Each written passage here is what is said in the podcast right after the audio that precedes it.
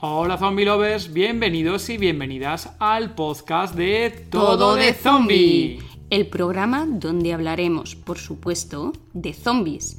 En todas sus formas. En pelis, series, libros, cómics. Allí donde estén estará Todo, de, zombie. Puedes encontrarnos en nuestra web tododezombie.com y en las redes como Instagram, Facebook, Twitter, Pinterest con el nombre Todo de Zombie. ¡Comenzamos!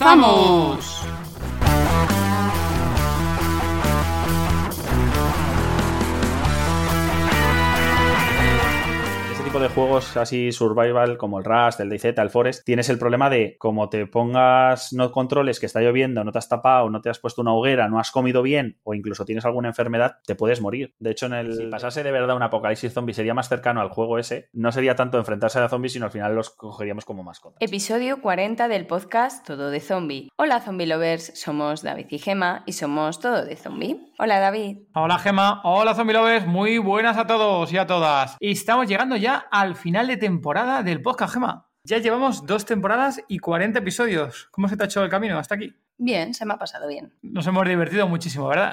Esta temporada hemos tenido un montón de charlas muy interesantes. Eh, algunos mensajes nos habéis ido llegando durante esta temporada de que os habéis divertido. Así que bueno, mientras que nosotros no nos aburramos y vosotros y vosotras tampoco, aquí seguiremos acompañándonos en, esta, en este viaje sobre el, apocalipsis zombie. Podemos decir que sí. Bueno, estamos ya, como decíamos, acabando la temporada y tenemos que anunciar que el próximo episodio será de Walking Gema parte 2. Si estás escuchando esto, este nombre de Walking Gema parte 2 y no tienes ni puñetera de qué te estoy hablando, pásate por el episodio 17 y escúchalo. Escúchalo detenidamente, porque es una historia que aquí se inventó Gema, que le hizo temblar o que hizo peligrar, mejor dicho, peligrar el puesto a Scott Gillian, Scott Gillian Ana, Ana, Ana. en The Walking Dead. Así fue Gema, sí, lo, y lo sabes perfectamente. no, no, no. bueno, Gema, ¿quién nos acompaña hoy? Hoy nos acompaña Aecio. Vive en Valencia, es licenciado en Historia, gamer y además tiene un canal de YouTube con más de 400 suscriptores. Le encanta crear historias de roleplay, en videojuegos y compartirlas. También le gustan las novelas fantásticas e históricas. Uno de sus videojuegos favoritos es Resident Evil. Hola, bienvenido a Muy buenas, un placer estar aquí con vosotros. Buenas, Aecio, bienvenido al podcast. Un placer. Por supuesto, que contéis que habéis tenido la locura de contar conmigo. espero no arrepentirnos, ¿eh? esperamos no arrepentirnos. espero, daros juego. No, no, seguro que no, nos arrepentimos. si perdéis eh, seguidores, no es culpa mía. Yo lo dije una vez. Estás aquí justo el último episodio de la temporada, Ezio. Bueno, el último, el último es de Walking Gema. Vale, venga. Es el penúltimo episodio, El penúltimo. El penúltimo. El último, la temporada pasada, si mal no recuerdo, fue con. Finalizamos también con con Vito, creo recordar. Y luego fue de Walking Sí, y además, con Vito Aecio fue buenísimo porque justo estábamos en el final de, al principio de la presentación y me mencioné yo, bueno, hemos llegado a final de temporada y es el último episodio de... No, no, dijiste de temporada, dijiste que era el último episodio. Ah, eso es. Y, claro, pues dijo, hostia, qué presión. Se creía que era el último podcast de, la, programa como tal. Pero bueno, tú estás ahí en el penúltimo, hay continuación y supongo, Gemma, que habrá tercera temporada. Sí, claro. Hombre, pues esperemos que sí, ¿no? esperemos que sí. No vais a dejar aquí a todos colgados. la temporada. bueno, Acia, antes de empezar a hablar un poquito de, ti y demás, coméntanos, sabemos que te gusta el tema de deporte, te gusta andar, montar en bici, has hecho también triatlón, nos contabas. ¿Qué tal ha sido para ti este año pandémico para, con estos hobbies? Pues eh, bastante catastrófico, porque no, ha podido, no he podido hacer nada absolutamente y a mí que me cuesta coger el ritmo. La verdad es que hacer ejercicio en casa se me ha dado fatal pero fatal. Y encima me gusta cocinar, o sea que fatal doble. Entre pasar de hacer ejercicio y que me gusta cocinar y probar platos nuevos, pues imaginar, el triple de gordo. Vale. Entonces, lo de hacer ejercicio es, eh, lo estoy intentando retomar con cierta soltura, pero me está costando una barbaridad. Pero bueno, creo que como todos nos ha costado un poquito el confinamiento. Además, en febrero pasé el COVID, o sea que me pasé otros 15 días. ¿Lo has pillado? ¿Lo pillaste? lo pillé, lo pillé. Entonces estuve otros 15 días parado sin hacer nada y genadísimo también eh, aunque fueran solo 15 días y no fueron los meses como, como pasamos el resto. Sí. Pero bueno, también ese parón y, y volver luego a empezar a la rutina de volver a trabajar, intentar moverme un poquito más. y también los triatlones también se cerraron, entonces solo he hecho un par, que conste, aunque me ah, la bueno, bueno, no está mal. Hice uno sprint y uno olímpico, que es un poco más de distancia. La verdad es que lo gocé. Sobre todo el segundo, el primero iba pues acojonado. Iba con una bici que no era de mi talla. Mi objetivo era acabar y lo acabé. O sea que mi objetivo estaba cumplido y en el olímpico sí que lo disfruté mucho más porque había más distancia, estaba más preparado y ya sabía lo que era. Hostia, pero ¿cuál- ¿qué, prueba- ¿qué tipo de pruebas eran las que tenías que hacer en el triatlón? En el triatlón es nadar, bicicleta y correr. Que correr se me da fatal. A mí si viene un apocalipsis zombie, te digo yo que me pillan todos los zombies. O sea, no, no tengo resistencia ninguna y al principio no me gustaba nada correr, entonces me costaba mucho esa parte del, del triatlón. En el sprint son unos 750 nadando, Hostia, si no me equivoco eran 20 en bici y 5 corriendo. ¿cuánto tiempo eso, Acio? Yo lo hice en una hora y 35. ¿Todo eso en una hora 35? Sí, Hostia. la verdad es que nadando fui, fui muy cómodo, en la bici no fui bien porque para empezar no llevaba luego hinchadas bien las ruedas, que me, lo, di- me lo dijo un compañero con el que hacía el triatlón, y correr, que se me da ahí pinché y fui muy muy lento corriendo, pero bueno, lo acabé que era mi objetivo, era dis- intentar disfrutarlo y, y acabarlo. Y en el Olímpico era mucha más distancia, eran 1500 metros nadando, 40 kilómetros en bici y 10 corriendo. La verdad es que ese fue mucho más cómodo porque además había corriente, había mala mar, por así decirlo, pero yo estoy acostumbrado a nadar en mar y lo disfruté mucho. Y fui mucho más cómodo porque era más distancia y ese sí que tardé creo que tres horas, Joder. Si no me equivoco. Y la verdad es que se lo gocé. A ver, si hay muy buen ambiente, no había COVID, eh, hablabas con gente que, ya es veterana, te daban consejos. Tengo amigos que, que hacen triatlones y participan en grupos de triatlón y entonces te aconsejaban, haz esto, no hagas esto, ve con calma y cosas así. Eso la verdad es que es un ambiente muy, muy bueno. Que la verdad es que me gusta y quiero repetir la experiencia, evidentemente. A todo esto, David, ¿cuánto tardaste tú en hacer la media maratón que hiciste? Yo que sí, no me acuerdo. no me acuerdo. Aquí me quiere restregar. Hostia, pues no sé cuánto fue. Creo que te diría Ta- hora y tardaste. 20. Hora y 20. Mm, Más, yo creo que más. Joder, pero está muy bien. Hora y 20. Media maratón. Media Me- maratón, Media maratón. no eh, maratón entera, ¿eh? no te creas. eh. Yo, por ejemplo, maratones no he hecho. Tengo un amigo que, por ejemplo, hace incluso trails por montaña, que yo he dicho, estás loco, o sea, porque esos desniveles, menudo pateazo. Pero es eso, no. Yo todavía no me he atrevido a hacer eso, aunque sí que me está chinchando para que haga más triatlones y me haga también recorridos de esos de correr pero, y maratones y cosas así que de momento no me atrevo. No, y con todo lo del COVID y la perrería que me ha entrado, hasta que, hasta que no me vea un poco más con más energía y más en forma, no, no voy a lanzar a hacerme para echar la pota, básicamente. Bueno, es plan de hacer, de hacer el ridículo y molestar a los demás. David, que se, la verdad que se estuvo preparando durante un año más o menos, estuviste. Bueno, nueve meses. tiempo real no sería tampoco tanto, no te Pero creas. sí, no, pero sí, estuvo, estuvo bastante Sí, tiempo estuve preparándose. varios meses, varios meses. Y lo la, y la carrera la empezó muy motivado y luego ¡Qué ya- horrible! Eh, tío. acabé, acabé muy jodido porque encima, de- creo que fue el kilómetro 12 o 13, se me jodió. Tiene- Tengo una rodilla un poco tocada. Y Ujú. aunque había calentado bien, pues al kilómetro 12 o 13 a tomar por culo la rodilla, con un dolor de la hostia. Uf, Y aún así, con la puta rodilla, como iba con más compañeros, pues al final lo dices tú, pues, te van dando ánimos, motivación. Tiré para adelante, que yo soy muy cabezota, y la acabé la carrera, pero acabé con la rodilla bien jodida, pero bien jodida durante varios días. Claro, ya esto ya es por orgullo. Sí, Llego sí, y punto. Exacto. A mí, no, a mí me pasó lo mismo en el triatlón, que me adelantaba corriendo mi colega con el que hacía en la bici, íbamos juntos, eh, pero luego, claro, cuando ya vas a correr, él corre mucho más que yo y he dicho, tira, tira, porque Claro. vamos, te vas a aburrir. Y él, claro, me sacó mucho trecho, pero es que luego me adelantaba, solo me faltaba ver a una mujer que en taca-taca adelantándome, porque me estaba tirando el hígado que yo digo, parejo, estoy aquí, voy a llegar el último, pero voy a echar aquí la pota, voy a parecer ridículo. Digo que no sé ni por qué estoy terminando el triatlón, no terminé mal del todo, pero claro, me vi muy mal porque me adelantaba a todo el mundo, ya me estaba deprimiendo. Y el aspecto psicológico es lo que no, no controlas. Solo había, previamente ese, al primer triatlón que hice, solo había hecho una carrera de 5 kilómetros que hicieron aquí en Valencia, que era medio asfalto, medio arena Ajá. Que fui además, me encontré con alguien que conocía justamente, pero también en cuanto empieza la carrera íbamos cada uno a nuestro rollo, yo iba con mi música, que ahí se podía llevar, y fui muy a gusto. No hice mal tiempo, simplemente era también para, para probar y terminar. Pero claro, ahí el aspecto psicológico no te afecta tanto, pero bueno, cuando es algo más largo, rollo un triatlón Sí. o una maratón, el aspecto psicológico afecta más de lo que yo creía, porque es en plan de "Pff, que me queda Sí, eso tiene hasta nombre, llegar". ¿no? Tiene el nombre de un muro psicológico o algo así, ¿no? Muro Eso- psicológico, sí, algo así. así era, ¿no? Se parece que era. Y por mucho que tengas ahí a, a todo el mundo, a tus amigos, a tu madre animándote, el- estás por dentro, me quiero morir, me quiero ir a mi casa y tumbarme y que me hagan un, de una cerveza y algo para descansar, ¿sabes? Pero, Pero bueno, eso, eso poco a poco he ido aprendiendo a, romper ese muro psicológico, por así decirlo. Pero la verdad es que yo la maratón por eso todavía no me atrevo, porque yo me geno al, kilómetro 5 y ya estoy diciendo, venga, ya está.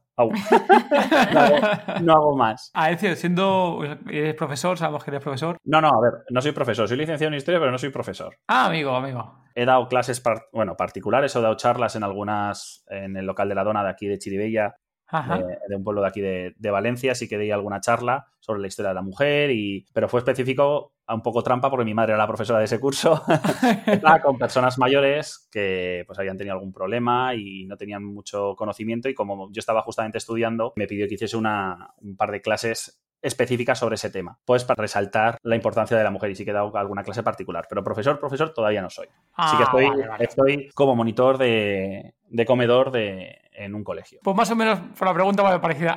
Ah, vale. es similar, vale, me, vale para lo mismo. Ah, vale, vale, vale. Si me hubiera dicho conserje también me habría valido. Ah, vale, vale. Pero, a ver, me vas a decir algo de profesor de historia y he dicho, a ver, no soy profesor, profesor al uso todavía. Bueno, ya, ya llegará, ya llegará. esperemos, que sí. Nada, te iba a preguntar qué tal había sido este año pandémico con, con, el tema de normativas, el tema de las burbujas, que cómo, cómo te había parecido a ti. Por encima, si estás en Comodoro, entiendo que todavía tendréis grupos de mesas y todas estas cosas. ¿Cómo habíais pues llevado este año? Porque nosotros decimos como papás que encima este año era el primer año de nuestra pequeñaja, de la pequeña susurradora, e íbamos a cojonarnos lo siguiente cuando dejamos a la niña en septiembre, diciendo en noviembre toda la clase o todo el colegio cerrado porque está todo el mundo con, con el COVID. Bueno, yo de hecho daba 15 días de colegio nada más. ¿eh? Ah, pues. A ver, yo respecto por la experiencia que estoy teniendo, pues a ver, eh, dura porque no solo lucha con los chavales, es lucha con los padres también, porque hay padres inconscientes en ese sentido que les permiten mucha laxitud, por así decirlo, a los chavales con respecto a las mascarillas, al tocar a otras personas y demás, y eso se ve reflejado en el colegio. Yo he tenido broncas con chavales porque se sube encima del otro y que te suelten, no es que mi madre me deja, que somos amigos, y yo, es que me da igual. Estás en un colegio y la tontería que dicen muchos chavales son, no, es que es mi prima, no es tu prima aunque sea tu prima, si no estás viviendo juntos, no puedes estar tocándote y abrazándote. Porque aunque sean burbuja, en muchas ocasiones se pasan un poco, se tocan la mascarilla unos a otros, entonces hay que estar muy encima. Y es duro. Y luego hay padres que, pues eso, si tienen esa forma de actuar con sus hijos, los hijos lo ven a sus padres y dicen, pues me, con perdón de la expresión, pero me cago en todo y me, quito la mascarilla, me la pongo en los ojos, me la pongo, se la pongo a otro en la cara y entonces es una lucha constante y los profesores pues los tienen más controlados. Sí que es verdad que en el colegio en el que estoy han tenido que abrir más clases, dividirlos un poco más y sí que están los sitios súper asignados, los sitios de entrada y salida están muy señalados, pero claro, es lucha constante porque los niños no se dan cuenta a veces y siguen siendo niños, entonces hay que estar un poco encima de ellos en ese sentido para que no aflojen en el aspecto de, de COVID. ¿Qué edades más o menos? ¿Decías los que, con los que Yo de quinto y sexto de primaria, estoy con pues de entre 10, 12 años. Uf, hostia, claro, que son muy chiquitillos todavía, entre comillas. son niños, pero tampoco son, tan niños. Claro, son niños, pero que están en la fase que van a pasar algunos a la ESO, están un poco ya más chulitos y un poco subidos, empiezan con tonterías de contestar y vacilar un poco, entonces eso se hace un poco más complicado. Los niños más pequeñitos se les controla más, pero cuando empiezan los de cuarto y cosas así, que empiezan a ser súper competitivos entre los cursos, entre A y B, que yo eso lo he vivido también, o sea, yo hasta hasta, que no pase a la ESO y nos empezamos a mezclar, nos llevamos a morir el A y el B, vamos, de toda la vida. Claro. Entonces, eso, sigue existiendo, incluso ahora con COVID y con todos los límites, sigue habiendo esa rivalidad entre Villa Arriba y Villa Abajo, que, como se suele decir, ¿no? Entonces es un poco duro, pero yo creo que igual que los profesores, igual que los conserjes, igual que incluso los padres, lo que pasa que hay padres que se les ve un poco más, no te digo que sean negacionistas, pero que se cagan horrores en el COVID, fijo. Porque a mí me, vino una cría diciendo, ah, ya estás vacunado, y me pasé de hecho de la vacuna, me dio reacción también. Estuve dos días fastidiado, yo lo he tenido todo. Y hasta me, ah, bueno, tú te puedes quitar la mascarilla, que ya estás vacunado. No. O sea, ¿de, dónde te sacas eso? Ah, mi madre me lo ha dicho. yo, pues tu madre no tiene ni idea. O sea, porque a mí todos los médicos, incluso después de pasar el COVID, me dice, a ver, estás inmunizado, no te sé decir hasta por cuánto tiempo, pero las precauciones y tal lo tienes que seguir igual. Claro. En principio puedes seguir contagiando igualmente, aunque, tenga la vacuna, tú no tienes síntomas y seguir contagiando al resto. Puedo ser eh, portador, por así decirlo, y tal, y dicho, no, no, yo la mascarilla la voy a llevar, vamos, o sea, para protegerme a mí, con los que vivo y a todo el mundo, o sea. Claro. Y con el gel para arriba y para abajo siempre. Aunque hay veces que evidentemente siempre todo se nos olvida un poco, nos vamos, pero bueno, hay que, hay que acostumbrarse por lo menos hasta lo que dure. Que además recuerda, por cierto, a un videojuego que empezó exactamente así. Un videojuego de zombies, que es el de For Dead, empieza, empieza tal cual así y con carteles en el videojuego que se ven, no es solo un resfriado, lávate las manos y con carteles así es exactamente igual. fíjate cómo acabó. La verdad es que sí, la verdad es una similitud bastante graciosa, entre, entre comillas lo de gracioso. Esto de la pandemia, la verdad que lo hemos visto en películas, en videojuegos, en series, en libros. Es algo que realmente es algo que nos hemos imaginado muchas veces y que no lo hemos vivido hasta, hasta que no ha llegado el COVID, no lo hemos vivido realmente como, como es. Sí, la verdad es que sí. Luego mucha gente, no solo yo, hace chistes de, oye, yo esto que mierda de apocalipsis de COVID es, eh, antes de que hubiese tanto, tanto peligro y tantas muertes y tanta gente afectada por, por el COVID, están diciendo, oye, yo no estoy viendo los zombies, yo quiero mis zombies, que estoy viendo el mogollón de películas, quiero mis zombies. ¿Qué leches ni papel higiénico ni leches? Yo quiero mis zombies. y que luego es, yo qué sé, de todo hay que sacar un poco la broma y el chiste dentro de, de lo correcto, por así decirlo, creo yo, ¿no? sin, sin, llegar a ofender a nadie. Aunque bueno, hoy están como están las cosas, ofendes a cualquiera solo por respirar, pero bueno. Como decía Plisken en el anterior episodio, ¿no? Que la gente ha perdido un poco el sentido del humor, ¿no? No, sabe entender muchas veces también el humor. Sí, ahora es que he visto hace unas semanas, vi que cancelaban, no sé si en Valencia, no sé si era solo en Valencia o eran más comunidades, que cancelaban la, la emisión de Dragon Ball, porque decían que era sexista. creo que es solo en Valencia, pero he dicho, pero ¿cómo puede ser? O en alguna plataforma, es que ahora no recuerdo bien cómo era, pero eran plan, pero perdona.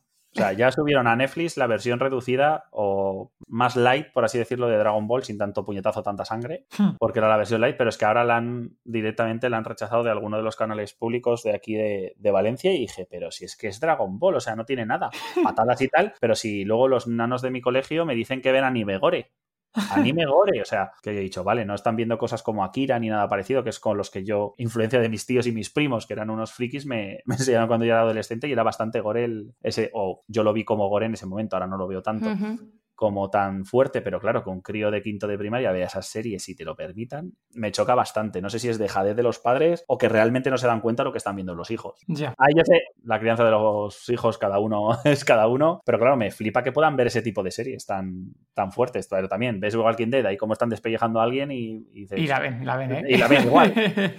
con que sepan que es algo, eso, eh, de imaginación de alguien y que es algo que no es real, con que entiendan eso yo creo que es suficiente, pero claro, no siempre es así. Ya. En fin, bueno, siempre hay controles a veces de más. Pero bueno, eso ya cada uno.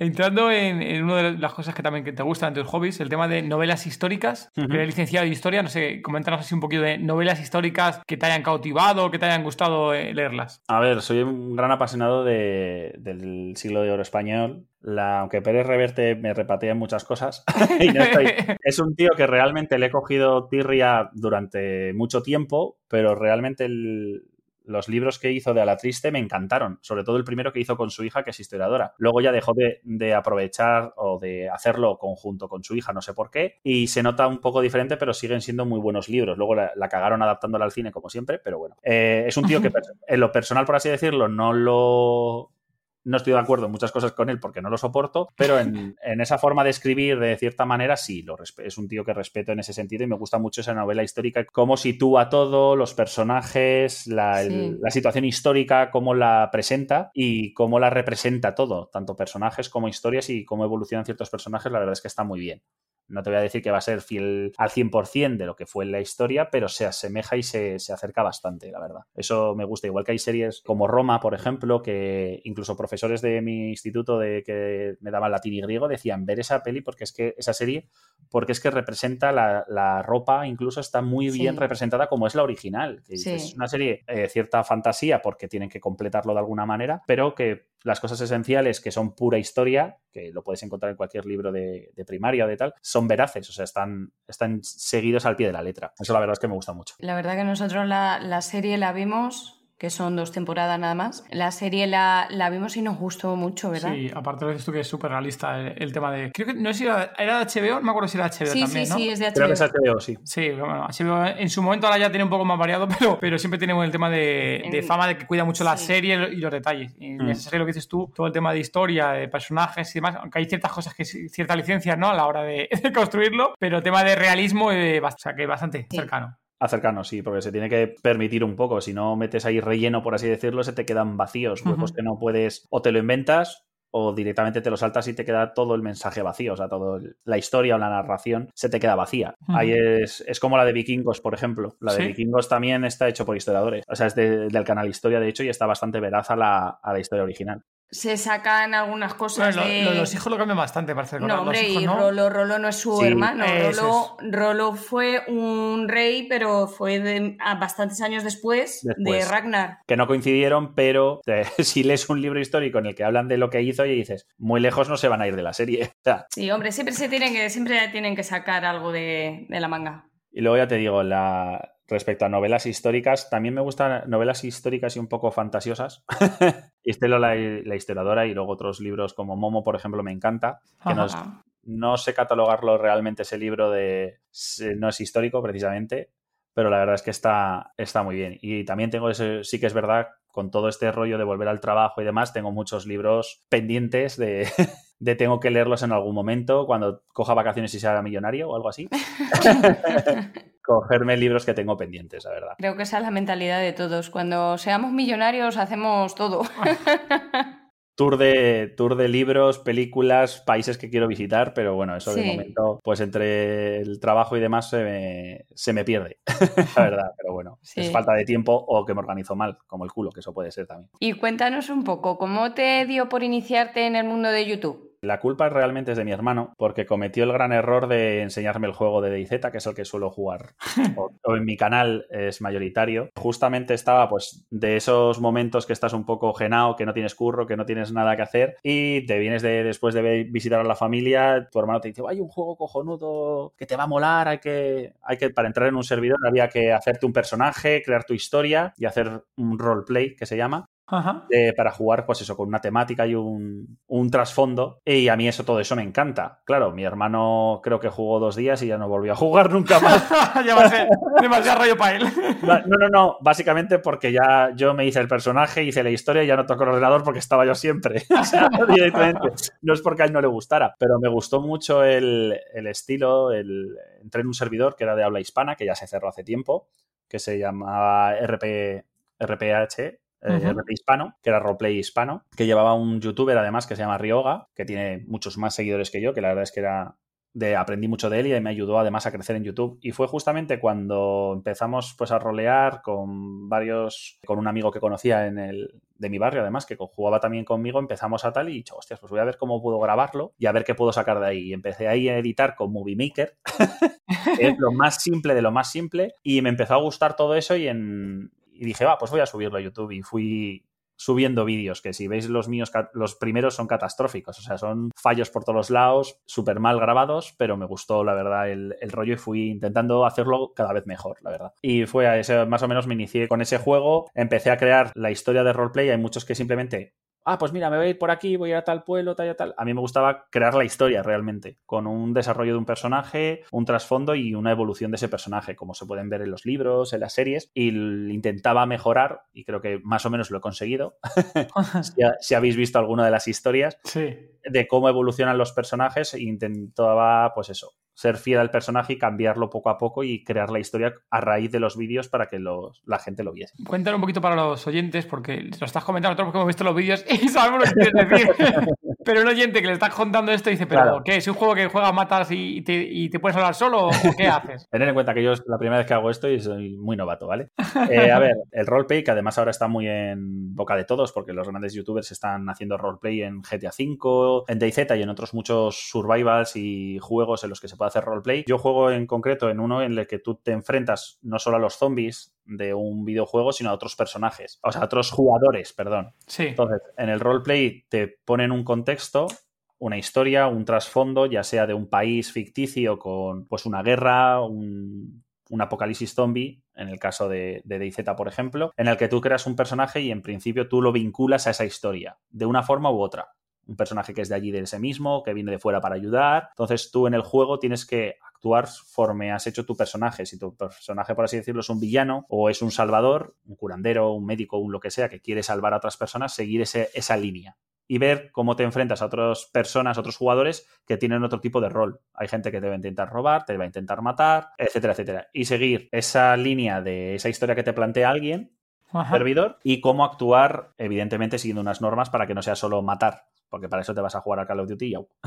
Entonces te enfrentas a otros jugadores con una normativa sean más laxas o no. Y eh, también te enfrentas al, problema zombie, la supervivencia, el frío, las enfermedades. Y a partir de ahí es donde ahí saco la, mi historia por así decirlo, o las historias que voy construyendo. Luego, evidentemente, trampeo un poco las, las historias porque en muchas ocasiones me enfrento a otros jugadores, mm, acabamos a balazos y acabamos todos muertos. Pero claro, matar directamente a mi personaje así como así, por una caída o por una enfermedad tonta, como que rompe todo. Entonces, no, ahí trampeo un poco porque en muchas ocasiones te puedes morir incluso de un golpe de un zombie por la enfermedad y tal. Entonces quedaría muy cutre de diciendo, ala, pues ya está, me hago otro personaje. Eso es un poco lioso y en algunos comentarios de algunos vídeos míos tengo, es mentira, te maté en ese vídeo, te maté en ese momento. y digo, sí, pero el que edita el vídeo soy yo y es mi canal, ponlo tú el tuyo, ¿sabes? O sea, trato como quiera la historia, coño.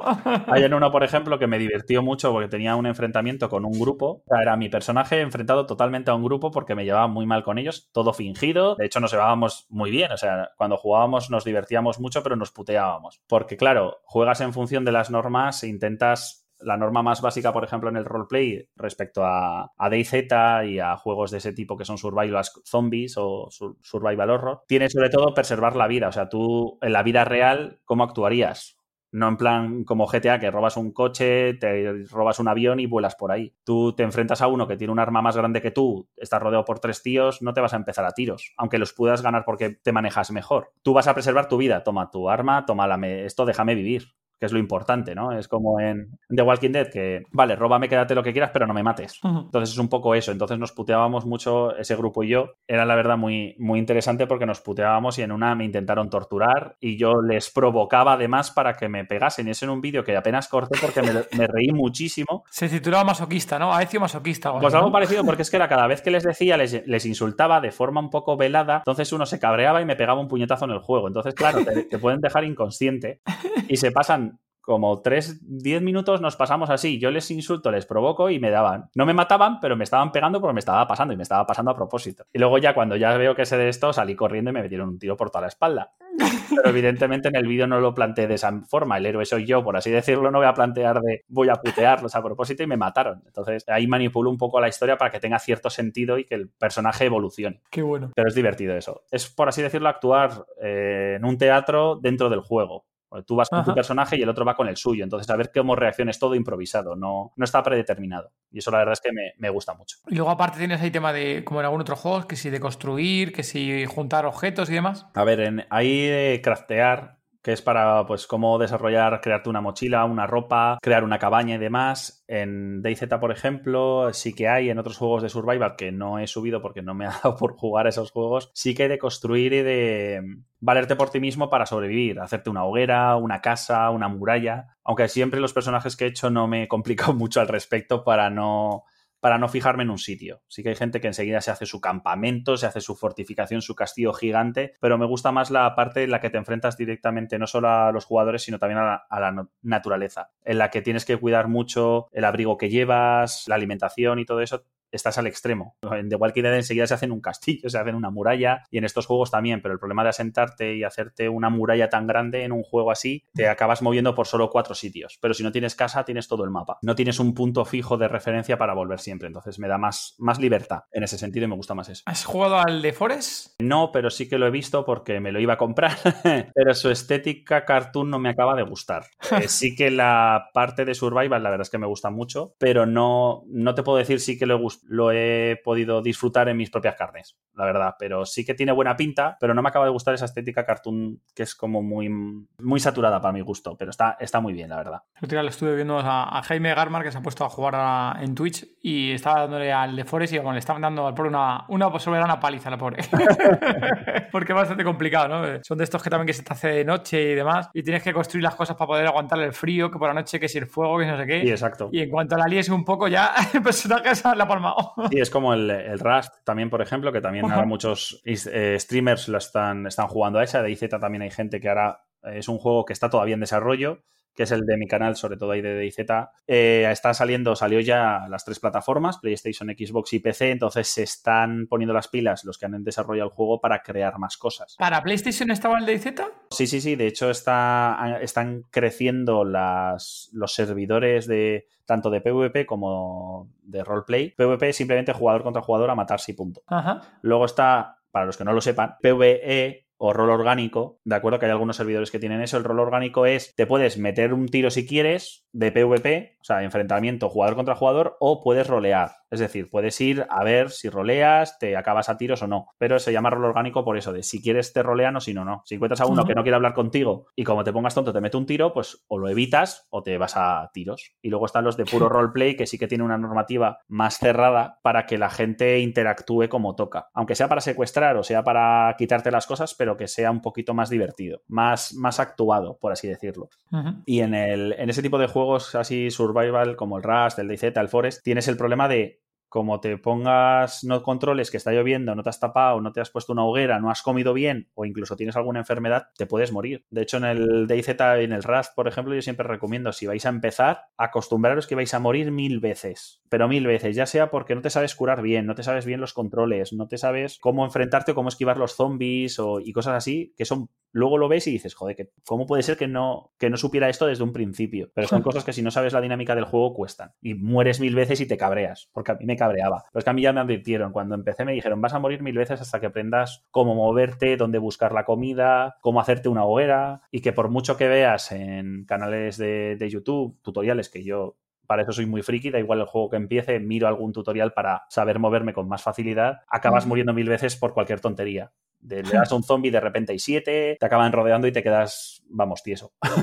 Y dinos un poco, ¿has probado también el Left 4 Dead 2? Sí, sí, el Left 4 Dead la verdad es que es un juego que me gustaría subir más al canal e incluso hacer algún directo, lo que pasa es que lo tengo un poco abandonado. Sí que el Left 4 Dead 2 creo que es un juego que ha envejecido muy, muy bien. Y de hecho sigue habiendo. De hecho, hace unos meses sacaron otro mapa más, que creo que han tardado un poquito en sacarlo, pero bueno. Y la verdad es que fue muy buen recibido. La verdad es que esa saga me gusta mucho. Alguno de mis personajes que tengo en, mi canal de, de, DayZ está inspirado en uno de los personajes de, de Left 4 Dead, de hecho. El de William. Es el de los últimos que dice que es una persona mayor que incrementaron en el juego, que podían haber ancianos, que antes no había. Porque es que es un juego en desarrollo y yo empecé cuando tenía la versión 0.60 y ahora van por la 1.15, creo, 1.12. Entonces ha habido muchas mejoras y antes no, no te crecía la barba, el personaje no le crecía la barba, no podía ser un viejo, podía ser hombre o mujer y ya está. De distinta piel y distinta tal, pero no, no había más variantes. Ahora, pues eso, han metido que, hay personas mayores, te crece la barba, te puedes afeitar, te tienes que lavar las manos porque si no te manchas de sangre y cosas así. Han, implementado cosas muy buenas. Y el Left 4 Dead creo que es una saga muy, muy interesante, la verdad. Bueno, nuestros oyentes, no sé si cuando hemos empezado el episodio y hemos dicho que iba a hablar a Ezio y has empezado a hablar, a lo mejor les sonaba tu voz de algo y no sabían de qué. Aecio apareció en un audio en el especial que hicimos de The Walking Dead, ¿no? Del 25. De The Walking, no, de, no, de Walking Resident Dead. Evil. de Resident Evil. Del especial que hicimos de Resident Evil de 25 aniversario y salía ahí una participación de Aecio que comentaba sobre Resident Evil. Entonces, ¿cómo no, Aecio? Te vamos a preguntar por Resident Evil. Cuéntanos cómo fue ese primer acercamiento con, con Resident Evil. a ver, a mí me, me hubiese gustado participar en en ese podcast, porque la verdad, aunque viendo el nivel que tenían, que saben mucho más de Resident Evil los que participaron, yo me hubiese quedado eh, escondidico escuchando en una esquina, pero bueno, sí que puse un pequeño audio que me animasteis vosotros a participar, pero claro, no quería tampoco saturar porque en un audio tampoco se podía explicar mucho. Yo es que el Resident Evil, lo, como para los oyentes, si no, lo podéis recuperar en el podcast. Sí que lo empecé con Play 1, con mi hermano además, en el cuarto a oscuras, jugando y probando ese, esa maravilla, porque lo siento, me, sigue pareciendo una maravilla el Resident Evil 1, a pesar de que la jugabilidad no me acaba de gustar, era muy confusa, pero era creo que parte de toda la estética que, presentaba Resident Evil. Y la verdad es que empecé ahí, con, tu hermano medio cagados, pegando botes de dónde está esto, cómo quitamos, eh, cómo hacemos este puzzle, desesperándote porque te va a salir un bicho, porque no te sale el puzzle y cosas así. Entonces me enamoró, la verdad, de, del género zombie, por toda la trama que, que suponía, que tenía algunas cosas, fallos evidentemente gráficos, porque en esa época eran muy limitadas, pero la verdad es que me, me, encantó y seguí jugando a los, a los Resident Evil. Sí que me quedé creo que en el 3 es el último que me pasé, el 4 ya se lo pasó mucho más mi hermano, aunque jugué yo, y los posteriores, e incluso probé alguna de las cagadas que, que, hubo. Para mí hubo cagadas, no me meto con la saga de Resident Evil en el juego, pero sí que cuando intentaron meterse en los Resident Evil en formato shooter, la cagaron por completo porque no supieron adaptar el género ni la historia a ese tipo de jugabilidad. Pero mm, seguramente ahora me van a salir haters por todos los lados. Algún que otro comentario puede ser que salga por ahí. Lo pienso realmente porque, de hecho, los juegos, esos que intentaron ser un shooter de Resident Evil, si no me equivoco, fue. No sé si fue el Resident Evil Code, Verónica o el Survivor, ahora no recuerdo cuál fue, que metieron en el shooter, que además comentasteis en el, en el podcast eh, de Resident Evil del aniversario, se cayeron, o sea, las ventas y todo se fue porque no gustó. A pesar de que el Resident Evil tenía una dinámica y una jugabilidad muy rara para mi gusto, porque era en tercera persona, se cambiaban las... Cada vez que cambiabas de habitación, cambiaba la perspectiva de donde ves el personaje y para mí era un confuso y me sacaba de aquí. La verdad, cuando intentaron el shooter no sé por qué fue tan catastrófico. Sí que ahora con los remakes se están redimiendo o sea, es que el, de Resident Evil 2 me gustó mucho. Probé la demo, que de hecho hice un review al respecto porque me gustó mucho la cómo lo adaptaron. Lo pusieron un poco más al día, tanto gráficamente como de jugabilidad, y mantuvieron la estética horror, que a mí me gusta, rollo Resident Evil puro y duro de toda la vida. Que la verdad es que eso me, gustó mucho. Espero que sigan sacando eh, remakes y lo hagan en acorde con la saga con un nivel, un nivel exigente para mí. O sea, no, sé qué pensarán los demás, pero creo que es una saga y unos juegos que se merecen una buena presentación, vamos. ¿Y el Resident Evil Village, vas a llegar a probarlo o vas a, a pasar de? Me gustaría, pero mi ordenador no es tan potente como para. De hecho, cuando intenté hacer un. Porque en mi canal solo tengo un par de, directos que hice, que salió, la verdad, que catastróficos, porque la, el Streamlabs me falló, que es el programa que utilicé para. es el programa típico que hay para hacer los directos, me falló por todos los lados. Y utilicé el propio de la gráfica, que tengo una gráfica 960, que van a decir ahora mala mierda.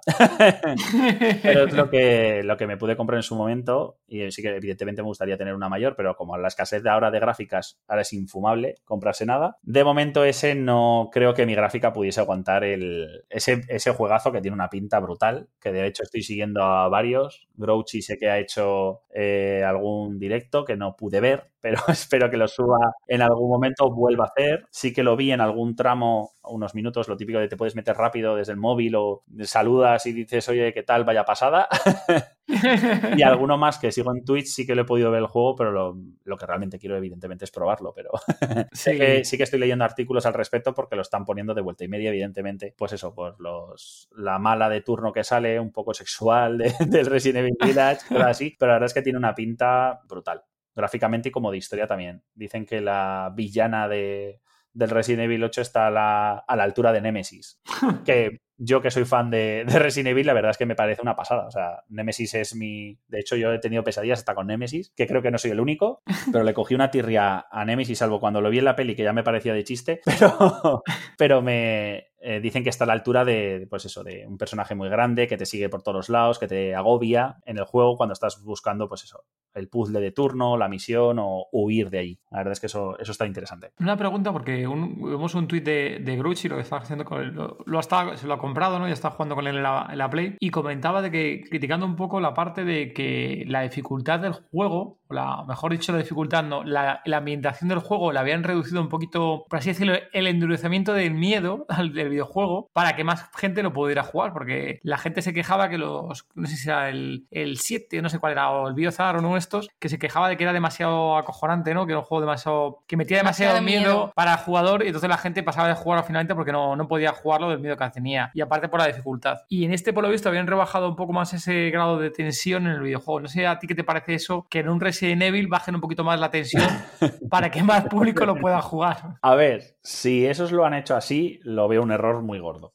Eh, yo ahí, si no lo pruebo y digo, joder, me acojona. Pero sí que vi que Grouchy, por ejemplo, dijo, se acojonan más los que están viendo el, el juego que yo.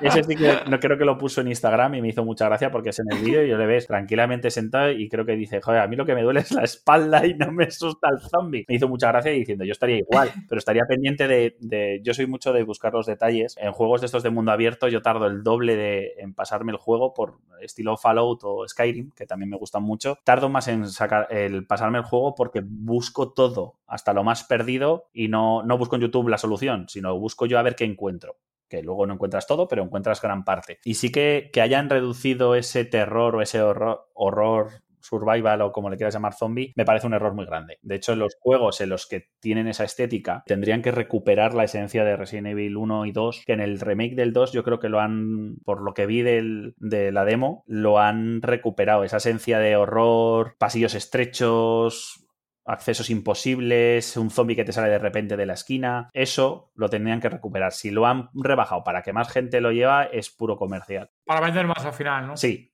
lo están haciendo para que, pues eso, para que niños pequeños que no tendrían que estar jugando a eso, llegara más gente. Yo sí que he visto las críticas respecto a la villana, porque se, se, sexualizó mucho, pero sí que la equiparaban a que era un personaje más grande que una persona normal. Una persona, me refiero, de estatura normal, que mide creo que dos metros, tres metros y algo, o algo así. Y en el juego es una diferencia, pues eso, rollo de Nemesis, de un, un personaje grande que impone directamente por, porque está ahí. O sea, simplemente con su presencia, las. Tiene como en las manos una especie de como si fuese Lobezno. Sinceramente, eso me ha parecido un poco Lobezno, que como que saca, estira las uñas y saca unas uñas gigantes, rollo manos tijeras, Eduardo manos tijeras, como para atacarte y cosas así, que le da un poco de terror al personaje. Pero claro, la, toda la estética, toda esa esencia de horror, si lo han reducido, me parece un error enorme. Porque, joder, Resident Evil, tío, o sea, es como diciendo, no, vamos a hacer, que por cierto, ahora también se está viendo mucho en series de Netflix, en HBO y demás, de, de zombies, que están haciéndolo más más comercial en ese sentido, más para todos los públicos, más Disney. Y eso no me, a mí lo siento, no me gusta. Bueno, es muy también de Disney y de Marvel, ¿eh? al final también. ¿eh? Muchas cosas también. ¿eh? Vamos a hacerlo para todos los públicos porque es la moda y queremos que los críos también vengan, pero como no vamos a hacer que, que este zombie se coma la tripa de alguien, ¿sabes? O sea, le muerde un poquito el brazo y ya está. No estoy muy de acuerdo con eso. Si es un género que es más para gente más adulta, manténlo. O sea, yo lo veo así. Lo, pienso y sé que mucha gente dirá, no, pero así llega más gente, gente que se une más a, este género de zombies y se une a todo de zombies con vosotros y todo lo que tú quieras, pero no lo veo igual porque no dudo mucho que críos ahora de, primero de la ESO se vengan a meter al podcast porque sí. Pero, a ver, yo encantado, si triunfáis, triunfáis con Disney, con Netflix o con que queráis, ¿sabes? eso, sería, sería la bomba, la verdad. Luego al final también es cosa de presupuestos también, luego muchas veces, ¿eh? que a lo mejor también son videojuegos que se han gastado un dineral y para poder eh, recuperar lo, invertido, no, bueno, las ganancias de, lo invertido tienen que abrir más, el, entiendo que es el abanico y plataformas para poder recuperar también la, inversión, ¿no? Pero también pierdes la esencia del Resident Evil. Exacto. Y es que lo de la dificultad para que llegue a menos a más gente, sí que no lo entiendo, porque hay muchos juegos que de hecho son difíciles hasta morir y se han, se han hecho famosos por eso, porque no son para cualquier jugador. E incluso, por ejemplo, a mí también me gustan mucho los juegos, aparte de los de zombies y survivals y demás, me gustan mucho los juegos clásicos. Y hay uno como el, Doom, que creo que habrán jugado todos, o los que tengan cierta edad añeja como, dijo Zoa, eh, habrán jugado el Doom es un clásico. Y ese es un juego que en un principio se, sacó para máquina, luego se sacó para casa evidentemente con las videoconsolas, pero es un juego que tuvieron que meter un parche extra para poner una dificultad extra porque a la gente le gustaba pero querían más dificultad y metieron una ultra difícil. Ah, sí. sí, sí, sí, es una, es una pasada que yo de hecho me lo compré por Steam porque tenía que tener el Doom. Y muchas veces tengo problemas con los CDs antiguos porque no me. El Windows 10 o el Windows tal no te lo reproduce bien. Yo tenía dificultades. Y por Steam sí que no tuve problemas y es que tiene ahí el, el nivel difícil super ultra que se pidió en su momento porque la gente le gustaba y quería un nivel difícil de verdad que yo lo he intentado y es posible de pasárselo. Entonces, hmm. en Resident Evil, con la, el desarrollo, con todos los juegos que tiene desde el que desde el 93 o desde el o del 96 creo que es el primero. Sí. Todos, todos esos juegos que han desarrollado le bajé esa del nivel porque sea un poquito más comercial. Lo veo un poquito mm, absurdo. Luego, si no, si lo pruebo y luego quizás me gusta igual y dices, bueno, da terror, pero no tanto, lo hmm. probaremos a ver. Bueno, Ecio. Dime. Sabemos que eres un fan, fan, fan incondicional de las películas de Resident Evil. qué mala, qué mala. ¿Qué te parece la adaptación? A ver, ya lo dije un poco en el, en el podcast eh, de Resident Evil aunque no pude extenderme y no quería crearme enemigos rápidamente, pero sí hoy sí, hoy sí.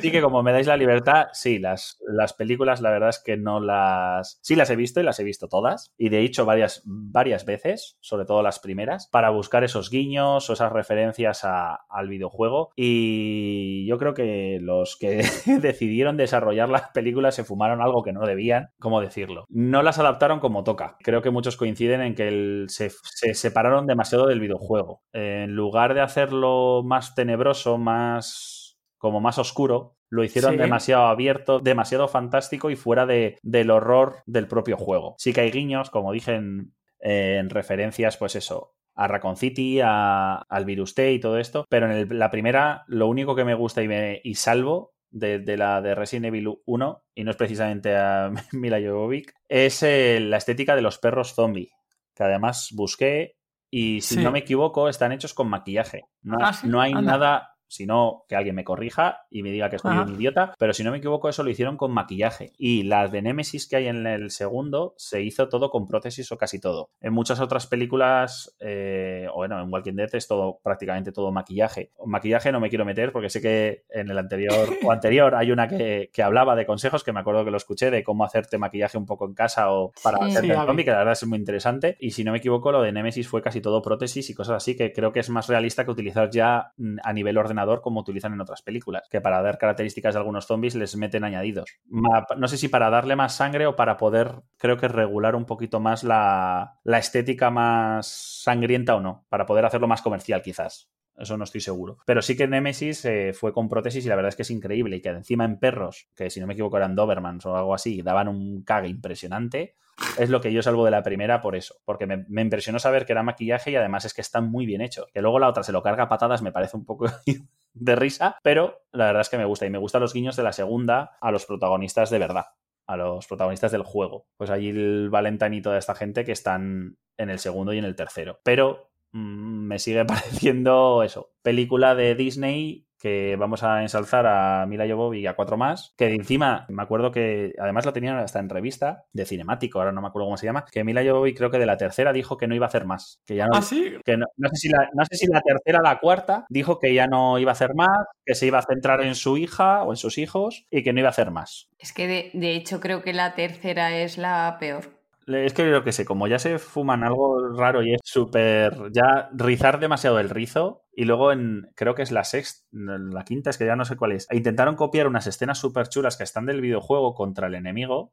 O sea, contra el malo de la película, que ahora no recuerdo el nombre. Que en el juego lo ves como en secciones como. Estilo Matrix, como ralentizadas, vista desde otras perspectivas. Y en el juego queda súper bien. Lo intentaron copiar totalmente esa escena para una de las pelis de Resident Evil. Y la cagaron pero por todos lados. Es en Resident Evil la venganza, que fue la que ya riza en el rizo, no lo siguiente.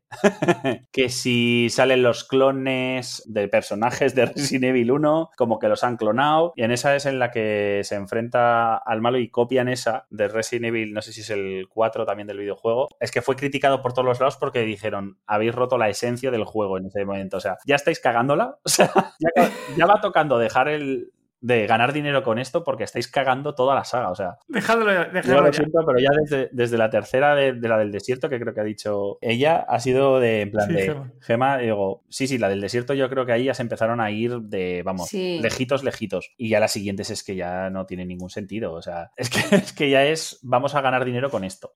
Estás un poco. Indignado con la... Con la, adaptación, con la adaptación a del cine, indignado. Simplemente es eso, lo tomo como una película de, de domingo por la tarde para quedarte sobado después de pegarte una paella, un arroz al horno, un lo que sea, y diciendo me quedo con el café a gusto y me duermo a los 10 minutos. Básicamente. La- eh, las, las películas de Resident Evil para mí se han quedado en eso. Porque se han pasado ya tres pueblos al respecto de, de- de abusar del género. Creo que respecto a los juegos lo han llevado mejor. Nada, dice, te iba a decir que, que si tienes esperanzas en la, en la nueva saga, en el nuevo remake de las películas. no.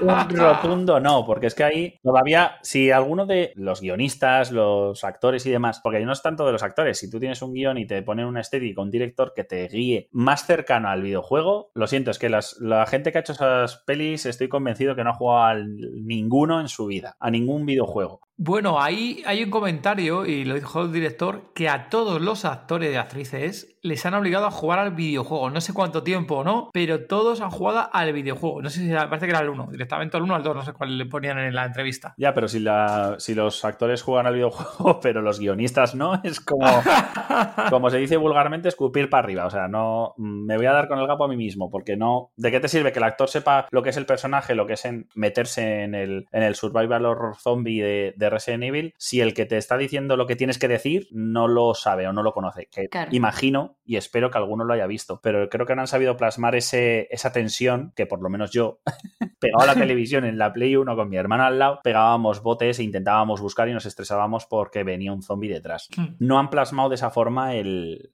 el agobio que se puede sufrir en algunos juegos de ese tipo. También, a lo mejor, dependerá también al final de si la han abierto mucho para todos los públicos o no también la película. ¿eh? Yo entiendo que es una adaptación al cine, como, todo como hemos dicho antes de los libros, que igual que el Hobbit, el Señor de los Anillos y demás, hay cosas que tienen que cortar, tienen que adaptar para todos los públicos o no, pero hombre, no le quites la esencia, tú puedes hacerlo más tenebroso, más oscuro, más esencia de Resident Evil del juego sin tanta floritura. O sea, un poco rollo Alfred Hitchcock, más intenso. Diría, creo que es la expresión para captar el juego de Resident Evil es intenso. En ese terrorífico e intenso. Y eso en, los, en el cine no lo han plasmado. Para mí no lo han plasmado. Tienen sustos, pero nada más. Y nos comentabas un poquito antes de, entrar aquí a, la grabación de las similitudes y diferencias entre The Walking Dead de serie y del cómic. No sé si quieres comentar un poco al respecto. Sí, a ver, ahí él evidentemente friqueaba con muchos amigos al respecto de, vamos a ver, The Walking Dead. Pero claro, me dice, no, tienes que ver el cómic porque el cómic es lo mejor. Y claro, eh, ya te picas, te, intentan hacer spoiler y ya para no escucharlos, pues le, te vas buscando el cómic por donde sea. Y encima mi hermano vino con los tres primeros y dijo, te vas a quedar sin cómics. O sea, porque van a ir a mi sección friki además, y ves como en el cómic tienen ciertos personajes que se cargan en la serie prematuramente para mi gusto, en el cómic tienen mucha más relevancia. En la hmm. primera temporada, sí, es la primera temporada antes de llegar a, o no sé si es primera o segunda, cuando llegan a la cárcel, hay algunos personajes que se cargan antes de tiempo y en el, en el cómic tienen más importancia. También soy crítico con eso, pero también entiendo que quieren dar algo más, me refiero. Si tú coges del cómic y directamente lo trasladas, lo copias y lo haces película y no le añades nada más, al que se ha leído el cómic dice, vaya mierda, no me has metido nada nuevo. Ya me lo he leído, ¿para qué quiero que me lo des en imágenes si ya tengo el cómic? Entiendo que tienen que poner un valor extra para decir otra trama un pelín diferente. Que ahí entiendo que te cargues a personajes o no te cargues, sino que los personajes evolucionen de una forma un poco más distinta porque el propio director, guionistas y demás quieran darle otro, otra vuelta. Dentro de, del original cómic que se ha desarrollado de una forma y ha tenido una historia, una trama, dar algo nuevo y algo más comercial a la hora de plantearlo en el cine. O sea, en el cine, perdón, en, las series, perdón. Entonces también entiendo que hay esa libertad de cátedra, por así decirlo, de, reinterpretar la propia historia. Y por eso de que se carguen. Pero también soy crítico por diciendo, joder, personajes muy potentes que podrían dar mucho, mucho juego, pues fastidia que se los carguen. O sea. Sí, luego también, también muchas veces los actores, ¿no? Que ya también, o los actores o las actrices, que llega un momento que, o que se cansan de la serie, o que tienen mejores papeles, o películas, o lo que sea, y, prefieren dejar también la serie e irse, ¿no? O luego que también, como que fue Andrea, Andrea que la pobre se creía que iba a estar. Yo tengo una personaje que iba a estar toda la serie, como en el cómic, y ¡adiós! y es por eso, son personajes que dices que en el cómic tienen mucha más durabilidad. que también entiendo que si un personaje se va, yo qué sé, o sea, un actor se va al teatro, se va a otros proyectos, entiendo que hasta luego, ¿sabes? O sea, eso en muchas series, no, no en Walking Dead, mantener el personaje y cambiar a la, actriz o actor, creo que es un, en algunas ocasiones da un choque feo. O sea, en ese sentido. porque dices, es que la gente no, no se acostumbra. O incluso que le cambien la voz a algunos personajes también, a mí me chirría, sinceramente. a mí me chirría porque dices, ya es que ya no es el personaje igual. No parece la misma interpretación, aunque sea la traducción perfecta y, y la voz de la persona sea cojonuda, no le pega al, al personaje, porque te has acostumbrado tres temporadas anteriores a escucharle con ese tono de voz. Pero bueno, eso ya son manías mías, evidentemente, que soy un poco raro, como habéis podido daros cuenta, y muy crítico al respecto, pero sí que es verdad que entiendo esas licencias, pero es lo que os comentaba con el juego de Overkill de, The Walking Dead, que lo cancelaron por eso, porque no aportaba nada, o sea, no, no aportaba nada en referente a la serie, ni a la serie ni al cómic, o sea, no te daba ninguna información nueva, entonces lo rechazaron porque leí varios artículos de por qué lo habían rechazado, era un juegazo. Vi los gameplays, vi análisis de gente que les habían dado la beta y era una pasada. Gráficamente, de jugabilidad era impresionante. Pero The Walking Dead no tenía nada que ver. Sí, eran zombies, sí, tenías armas, tenías tal, pero era copiando un poco al Left 4 Dead, pero si la trama de Walking Dead no tenías un personaje, yo, yo qué sé, yo hubiese metido alguna curiosidad del cómic, lo hubiese metido en la historia, o algo de la serie, haberlo metido, yo qué sé, que te creces con Negan y te dé un batazo a uno de ellos, algo, o sea, o cruzarte con Daryl en algún momento que tenga que ver con la trama de la historia, que hubiese estado más ligado a ese. Yo, entiendo, yo también lo hubiese cancelado. O sea, sinceramente. Le podía haber cambiado el nombre, ¿no? Por lo menos y haberlo sacado igualmente. Yo espero que los que desarrollaron el juego dijeron, vale, cambiamos, le cambiamos un poco el color, ponemos otra portada y ponemos zombies os queremos, yo qué sé. Y sacas el juego igualmente. Y yo creo que triunfaría el juego porque el juego en sí estaba muy bien desarrollado. Pero no The Walking Dead. Oye, y a para preguntar también de tema de, de cine, de películas, de zombies. Tengo pendientes las de Date Racing. Ajá. Alguno de los podcasts que dijisteis, yo estaba buscándola porque el juego la verdad es que me gustó mucho porque es muy divertido que creo que si pasase de verdad un apocalipsis zombie sería más cercano al juego ese, no sería tanto enfrentarse a zombies, sino al final los cogeríamos como mascotas o como espectáculo más que otra cosa. Creo que acabaríamos así, porque el mundo es así de absurdo, sinceramente. Harían una isla de los famosos con zombies, yo qué sé, el humor amarillo pero con zombies y cosas así, que para hacer ya banalizarlo del todo. Pero buscando una que vi, que lo siento, me ha decepcionado enormemente, me había parecido que era la que está en Netflix, que se llama El, Amanecer de los Muertos. Sí. Que es además el actor este de Mother Family, que me encanta. Esa es la de Zack Snyder. Sí, la vi porque por la descripción, en un centro comercial, varios supervivientes, no sé qué, he dicho, joder, esto es eh, Racing. Y además veía al tío en la portada y he dicho, joder, va vestido igual. Dicho, va, va a ser esa. Las narices, qué mala, por Dios. ¡Oh, no me digas eso! No, ¡Ah! Lo siento, no me... A ver, ahora sí, si nos pusiésemos, como se puede ver en todos vuestros podcasts, la variedad de zombies, de, movilidad que tienen, de si muerden, no muerden, si mueren, no mueren, que si necesitan comer, no necesitan comer, hay una variedad enorme se puede hablar muchísimo, pero cuando llega a unos límites, a ver, está bien y no está bien la peli. No me, no me ha gustado porque una pensaba que era la de Dead Racing, entonces la historia se iba por todo. Claro, y encima te, pensarías que era una comedia directamente y a lo mejor también iba con el chica ¿no? No comedia, pero pensaba que iba a ir acorde con el, con el juego. Entonces, claro, dices, coño, ¿dónde está el tío con una con un carro, con una, un maniquí atropellando zombies? No lo veo. no, no, es que normal que te decepcionara bastante. Eso en el juego se veía y lo siento, era un absurdo, pero era muy divertido. Entonces, claro, para empezar me decepcionó porque no me. O sea, a pesar de leerme la sinopsis que ponían en Netflix, pues no leí más. O sea, no me dio por curiosear a ver qué peli era o qué, qué actor. Y dije, ah, pues me la pongo y la veo. Como la que pusisteis un día, que era al final la de zombies eh, Shark o no sé qué, que vaya tela también de peli buena, peli buena, buena, que os la, recomiendo a todos para un domingo por la tarde. ¿eh? Eso es buena siesta. Una buena fiesta. Y esta ha estado bien, tiene algunas cosas, pero son como pues lo típico de, va, yo no lo haría así. Yo es que eso en The Walking Dead, siempre que la veo, es, yo es que eso no lo haría así. Es que estáis idiotas, ¿para qué haces eso? Y en esta peli me ha pasado eso, la verdad, de, de ver cosas así. Y también vi una serie que era también un poco más en plan juvenil sobre zombies, aunque no sé si denominar los zombies a los que salen, que es la de Daybreak, que creo que también en algún podcast se ha hablado. La de Sí, la del chaval, la de los chavales. Daybreak, sí. A, nosotros, no, nos gustó. ¿No os gustó? No. A ver, lo veo un poco de vamos a hacer que el, género zombie para adolescentes. Como pelis de estas que hay de campamento zombie o mi zombie adolescente y cosas así, que lo siento, pero no me ha dado por ver esas pelis porque no. Pero esa pues la de Zombie Camp a nosotros no moló, ¿eh? La de los, los, los, los Boy Scouts no moló, ¿eh? nosotros, fíjate tú que esa nos divirtió. esa ya lo admito, no la he visto, la tengo pendiente. Porque aunque sea, es como que digo, si el Resident Evil 8 Village es, es más flojo o no, si no lo pruebo, por mucho que lo vea en vídeos de, de Grouchy o de quien sea, no lo, lo tengo que catar yo. O sea, lo tengo que probar yo y ver, confundirme, ver cómo se juega. Y con las pelis pienso igual, o sea, por mucho que vosotros me digáis o tal, necesito verlo yo para darme mi opinión. Aunque vaya un poco ya pues me dices, esto es una mierda, sí, voy condicionado. Pero la de Daybreak me pareció en un principio, ah, mira qué chulo, mm, qué chulo tal, rompe la, cuarta pantalla y tal, y de repente ya eso fue de, los 10 minutos de mira qué curioso a... y, la, y, la, vi, simplemente la terminé de ver porque diciendo, pues ya que estamos y me aburro, pues la pongo. Porque era algo muy rápida de ver, no, no era muy este, no es como de Walking Dead que lo siento, me tengo que sentar, quiero verla y no puedo terminarme el capítulo, no me puedo ir sin terminar de verlo. Otra cosa no, pero aquí es cierto que de, Zombie Lovers que nos han hecho comentarios, muchas veces, bueno, cuando publicamos las cosas en las redes sociales, o en Instagram, o en Facebook, o en, Twitter, siempre hay un mensajito en la, en la publicación o en el privado, y la de Daybreak que nosotros que no sé que no le iba a gustar a nadie, hubo muchos comentarios de en plan, no, no, no, pues a mí sí me ha gustado, pues a mí también me ha gustado. Entonces, claro, yo creo que también es el, por el tipo de persona de, que van dirigidas a series, que también le pasa un poquito, un poquito, no tanto, a World Beyond también le pasa un poco igual. Sí. A ver, a ver, tenía algunas cosas curiosas, como por ejemplo, de que me hace gracia que siempre pongo de Walking Dead de, ejemplo porque es ahora el gran referente al respecto, pero de cómo partir un dedo con una espada que lo hacen como si nada, o sea, te parten, te cortan el brazo con como el que está cogiendo mantequilla, ¿sabes? O sea, que es que me hace mucha gracia. He dicho, una cosa es un cuerpo podrido que dices, puede ser más fácil, entiendo, si hay algún experto en partir brazos podridos que lo diga,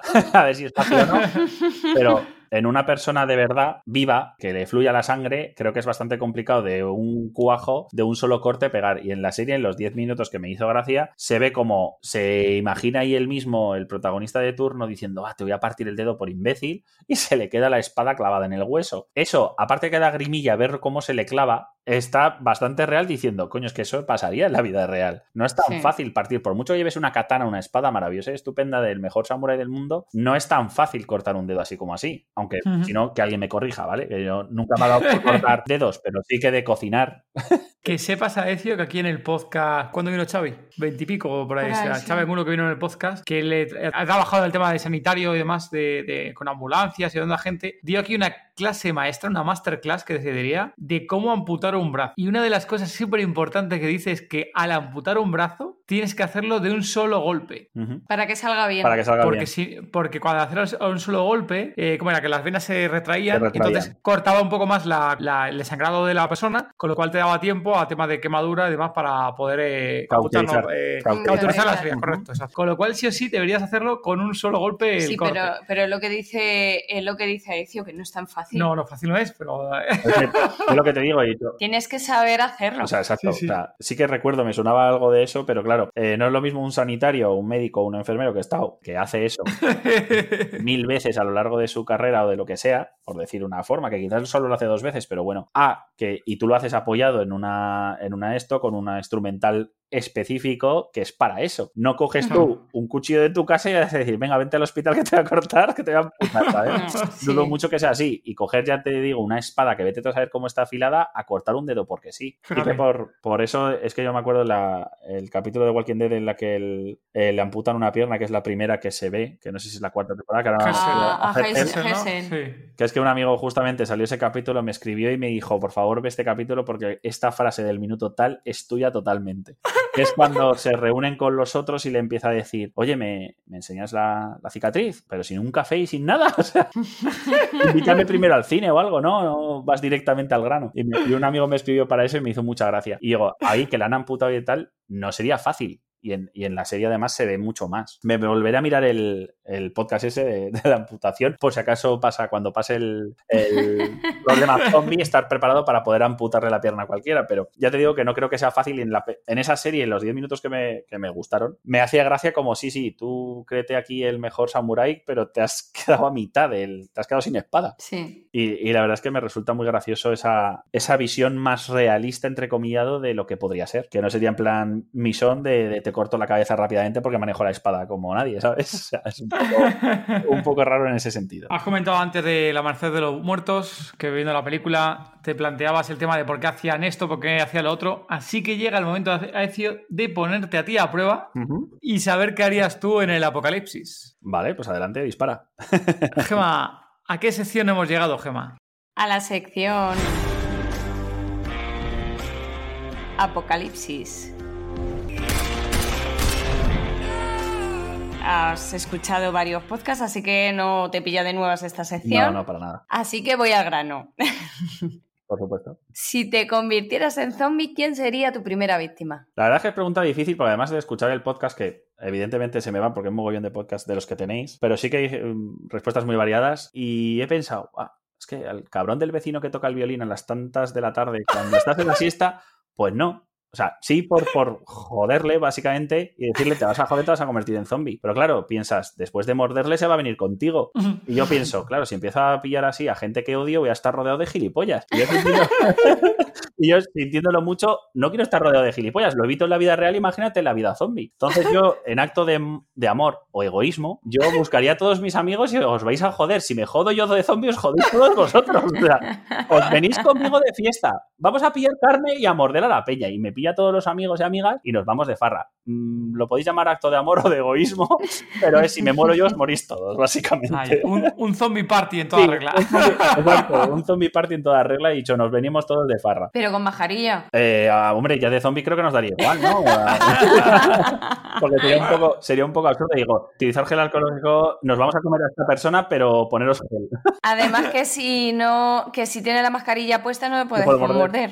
Eh, Esa es aparte. Cuando llegue el apocalipsis zombie, que llegará, ¿qué tres cosas no te faltarían? Sin contar ni bebida, ni comida, ni personas. Estas también son complicaditas, ¿eh?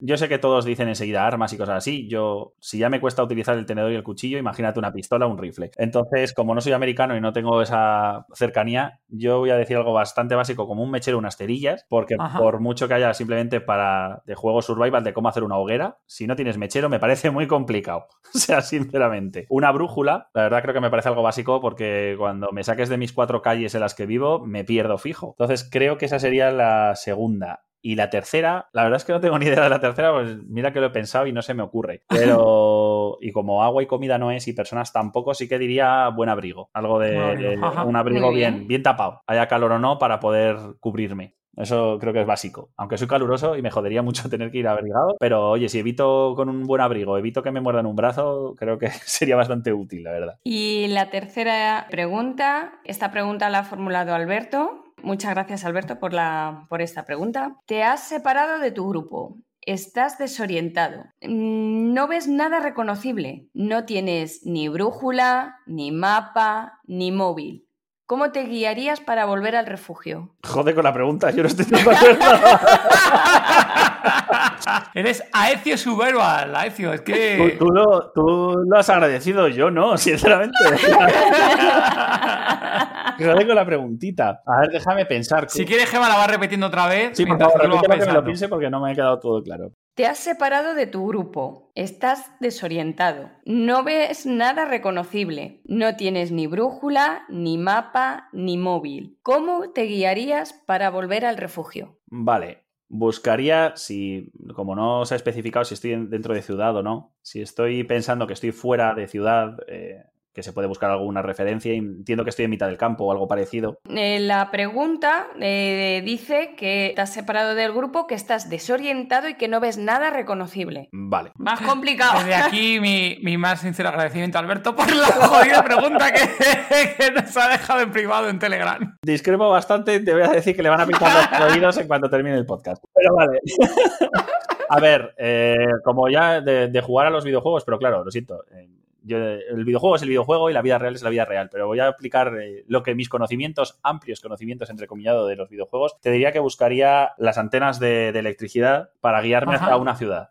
Y buscar bueno. al final un algo reconocible, que algo habrá. O sea, Sí, para, para un sentido vale. u otro, pero sé que hacia los cables de electricidad hay algo reconocible. Hay ciudad, sí. De alguna forma. Y haría eso para orientarme. Ah, pues mira, muy Eh, bien. no, Muy sé bien, que es un poco. Podría sobrevivir, ¿eh? Podría sobrevivir, ¿eh? Que- Podría Es que sobrevivir. no, de todas formas es que es complicado. ya. Yo es que la Ya. verdad es que la, no me seguías por las estrellas ni nada parecido, de ahí que haya dicho lo de la brújula. Porque ya te digo, puedo coger ciertas referencias y pues lo típico, sé dónde está la playa o no, pero ya no me saques de... Si me sacas de ahí me pierdo. Entonces, por referencia en muchos videojuegos, cuando sigues el cableado vas a una ciudad fijo. Ya cual sea, Claro. no lo sé. Pero para un sentido u otro va a ir a una ciudad o un pueblo o algo donde haya casas. Sí, otra típica de supervivencia es que si estás en el bosque por ahí y hay un río, es seguir el, río, seguir el, el curso del río y acabas encontrando simplemente alguna tubería, alguna ciudad, alguna población cerca del río también. Ah. Esta también es otra buena para orientarse Ah, cuando no sabes orientarte. Eso también, pero ahora como las ciudades modernas realmente no se ve, no están tan cerca de las de los ríos, no se construyen, claro. no estoy yo seguro hasta qué punto eso se podría, te, te funcionaría. Sí, pues decía en un bosque, que estabas en el bosque. Ya, ya, pero por eso te digo que muchos, muchos pueblos y muchas cosas no están tan cerca o yo no los he visto tan Ajá. cerca, entonces quizás a mí fijo que me sale el tiro por la culata y, Y acabas- y acabo, y acabo en un sitio lleno de zombies o alguna cosa parecida. Parecida y me acaban comiendo. Por listo. Pero bueno, es, eh, me la apunto como referencia que también me creo que serviría cuando llegue el apocalipsis, me servirá. Bueno, Aecio, muchas gracias por habernos acompañado. Hemos llegado al final del episodio. Por favor, dinos dónde pueden encontrarte nuestros oyentes. En YouTube, en Facebook y en Instagram como Aecio Survival arroba Aecio Survival, y en Twitch como Aecio barra baja show, que tengo, quiero hacer, evidentemente, volver a al ritmo de hacer publicaciones, hacer directos, a ver si, si no la cago con los directos, porque siempre me falla algo que acaba creando algo bastante divertido, pero bueno, sobre todo volver a hacer mis historias, que es lo que me, me gusta y me podéis encontrar. Y luego en, bueno, en Instagram, aparte de anunciar lo que publico o dejo de publicar, sí que suelo hacer memes y humor absurdo, que me, que me encanta, que haya gente que sí que le gusta pues me podéis encontrar ahí. Vale, muchas gracias, Alessio. Y muchísima suerte ahí en, Twitch. A ver qué tal te va eh, en la plataforma de Twitch. Os avisaré y espero que, me vengáis a visitar, aunque sea para decir hola. Y a ver, para decir, eh, la estás cagando, no te estás enterando de nada. Bueno, pues ha sido un placer, espero no haberos aburrido y no dejéis de seguir a todo de zombie porque me hayáis escuchado a mí hablar hoy. y nada, un placer, espero veros bueno, eh, veros por las redes y, en todo de zombie. Ok, muchísimas gracias, Alessio. Nada, a vosotros. Recordad que, que en tododezombie.com hay una página por cada episodio, donde vais a encontrar las notas de este episodio. Y como no, no olvidéis lo que viene el, próximo episodio, Gema. ¿Qué viene el próximo episodio? De Walking Gema, parte 2. bueno, mientras tanto, recordar y por favor dejarnos comentarios en las páginas de, zombie.com, en iBox y en Apple Podcast. También gracias a los que nos escucháis desde Spotify y como no, desde la Mega Costa del Sol. Y oye, y también los que estáis desde YouTube. Chao. Adiós.